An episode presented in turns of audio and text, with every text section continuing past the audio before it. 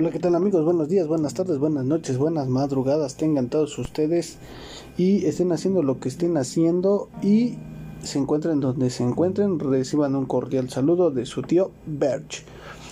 El día de hoy, mis queridos sobrinos, les traigo un podcast acerca de una noticia que está dándole la vuelta al mundo desde hace dos días, ¿no? Yo no sabía nada de esto, pero pues de repente ya saben, ¿no?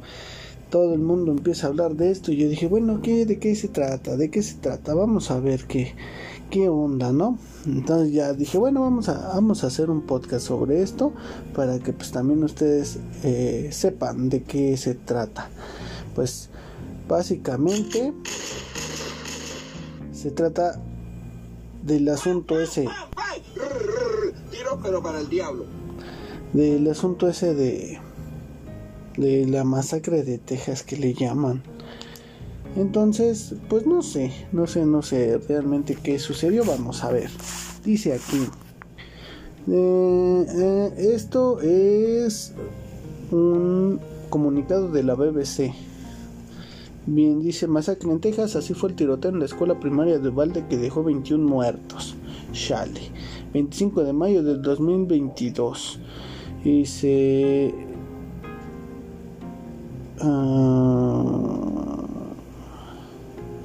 el día comenzó como cualquier otro en Ubalde, con el ajetreo cotidiano de un pueblo humilde y de mayoría latina cerca de la frontera de los United. Hasta el martes al mediodía, esta localidad a más de 130 kilómetros de San Antonio, Texas, era apenas conocida.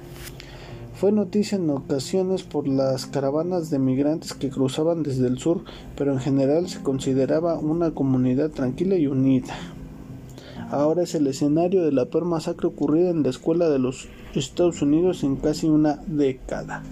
Al menos 21 personas murieron, 19 de ellos y dos maestras, cuando una adolescente de 18 años se rompió en la primaria RUP con una pistola de mano y un rifle R-15 se atrincheró en un salón de clases y comenzó a disparar. Chale.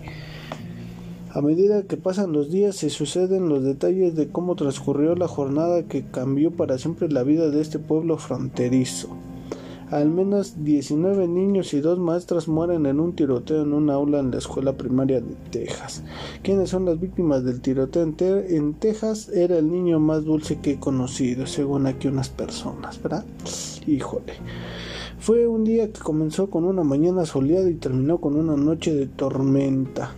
Alrededor de las 8 horas de locales, o sea, cerca del centro de la ciudad de Ubalde, unos 600 estudiantes de entre 7 y 10 añitos llegaban a la escuela primaria RUP. Los buses escolares se acercaban a la puerta mientras otros alumnos se despedían de sus padres en sus autos, algunos sin saber que no volverían a casa. ¡Ay, qué feo! Las vacaciones de verano se acercaban rápidamente, apenas quedaban dos días de clase y muchos estudiantes ya recibían sus diplomas y premios de fin de curso.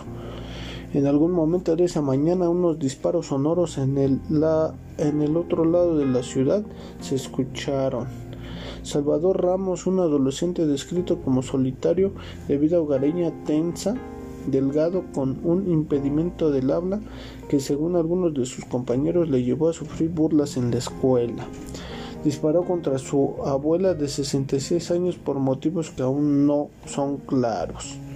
Las autoridades contaron que le dio un tiro a la cara a la anciana quien logró llamar a la policía. Según contó el miércoles el gobernador de Texas, Greg Abbott, poco antes de poco antes Ramos le había contado a una amiga alemana a través de Facebook sus intenciones. Voy a dispararle a mi abuela, le dijo. Voy a disparar a una escuela primaria, también escribió según el gobernador. Ay, güey. En un post en Twitter, un funcionario de Meta, la empresa detrás del Face, insistió en que los mensajes de Ramos no habían sido públicos, sino enviados por mensaje privado a otra persona media hora antes del ataque. Se subió una camioneta vieja de color oscuro y se dirigió a la escuela Rob sin que nadie tenga todavía muy claro por qué. Condujo de forma errática por la ciudad hasta que estrelló su carro contra una zanja cerca de la primaria. En una funeraria al otro lado de la carretera vio dos personas y disparó contra ellas. Eran las 11.28 de la mañana. Después saltó una valla hasta el aparcamiento de la escuela. Se dirigió al lado oeste del centro educativo y disparó de nuevo. Logró entrar a la escuela por una puerta que no estaba asegurada sin que nadie le impidiera el paso. Eran las 11.40 cuando Ramos se coló en la escuela y comenzó su matanza que duró unos 45 minutos aprox. Disparó y mató de manera horrible, incomprensible, relató el gobernador Abbott en una rueda de prensa que dio el mismo martes. Un video compartido en redes sociales muestra a una persona vestida de negro corriendo hacia una puerta lateral de la escuela con lo que parece ser un rifle. Las autoridades contaron que la semana pasada, poco después de cumplir los 18 años, Ramos había comprado dos rifles semiautomáticos así como centenares de municiones. Se cree que el joven mostró una foto de los rifles en una cuenta de Instagram que las autoridades creen que eran suyas y que fue suspendida tras la masacre. Las autoridades del Departamento de Seguridad Pública de Texas dijeron que el ataque entró a la fuerza en un aula de cuarto grado donde abrió fuego. Se atrincheró en un salón de clases y comenzó a dispararles a los niños y maestras que estaba dentro, dijo el agente Víctor Escalón, director regional del DSPS para el sur de Texas. Todas las víctimas del tiroteo fueron encontradas en esas aulas. Testigos contaron a televisoras estadounidenses haber visto a niños trepando por las ventanas o buscando refugio en una funeraria cercana cuando comenzó la balacera. Otros, liderados por dos maestros, escaparon del edificio y se escondieron detrás de unos árboles en la parte trasera de la escuela. Elisha Mata, cuyo sobrino estaba en el centro, le dijo al The New York Times que el personal de la escuela apagó las luces y les dijo a todos que se callaran.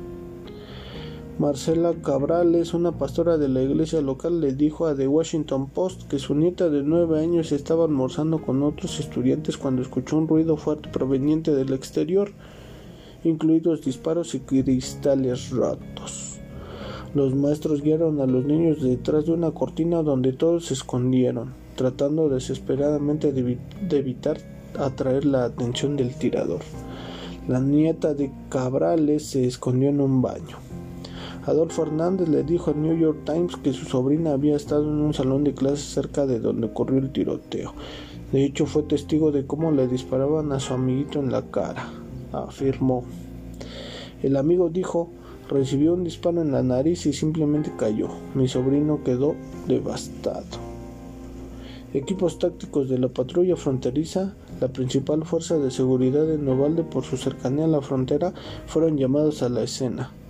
Ramos, atrincherado en el salón de clases, comenzó a disparar también contra los agentes.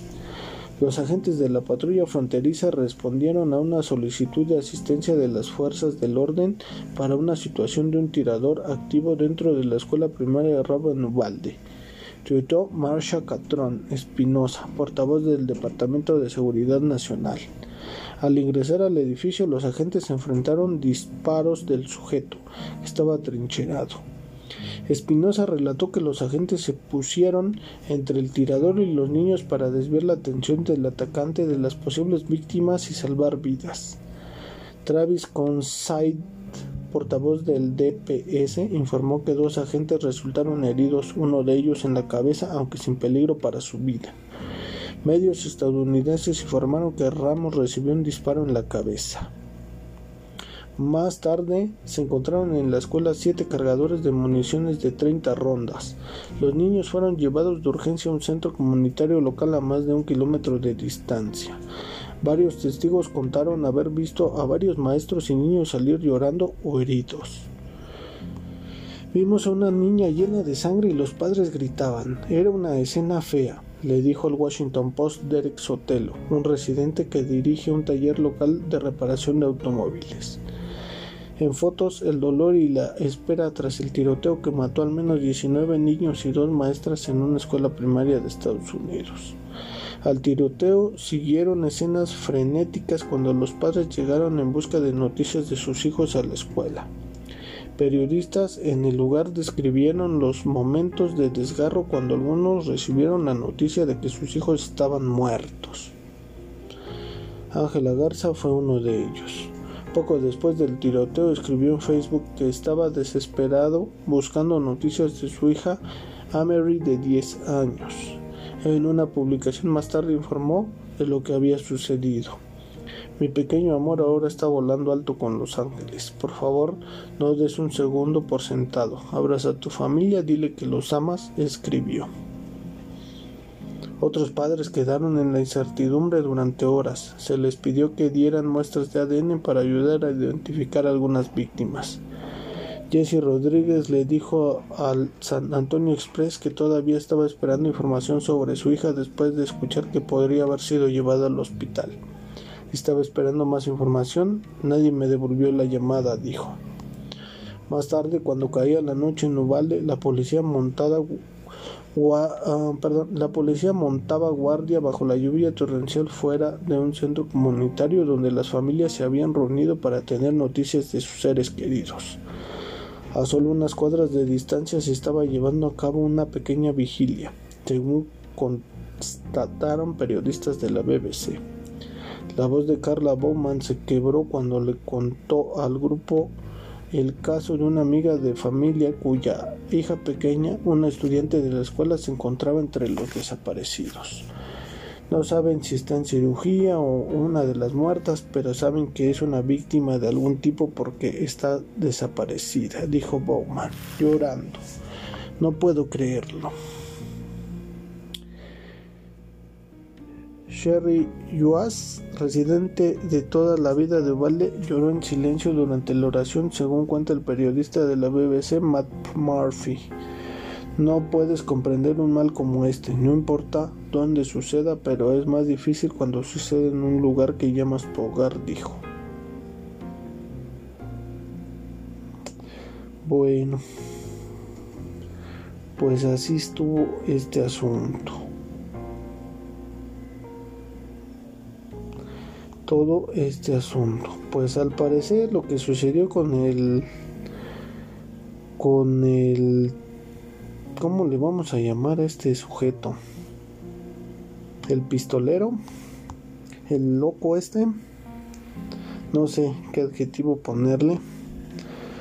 Al final de cuentas, pues fue ¿cómo se dice? neutralizado, ¿no? Eliminado, no sé, no sé qué adjetivo ponerle, pero el caso es que recibió un disparo en la cabeza de un agente y pues se murió. Híjole, no, pues son de esas cosas que no hay palabras, Para describirlo. Está muy, muy cabrón. Por eso, mis queridos sobrinos, pues bien decía ahí en este, en esta noticia, ¿no? Que Tú no sabes cuándo puede ser el último momento en que puedas ver a uno de tus familiares.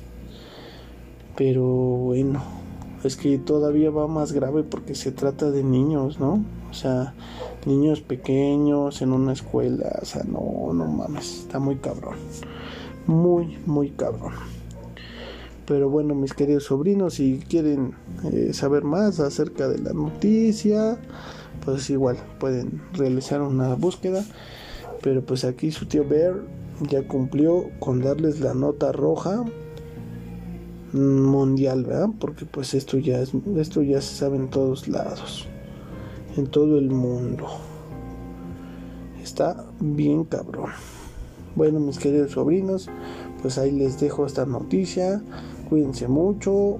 Ahí platiquen con sus seres queridos y sobre todo pues traten los bien, ¿verdad? Porque no sabemos cuándo es la última vez que nos veamos. Nos estamos viendo. Cuídense mucho y besitos en el siempre sucio. Nos vemos la próxima emisión. Bye bye.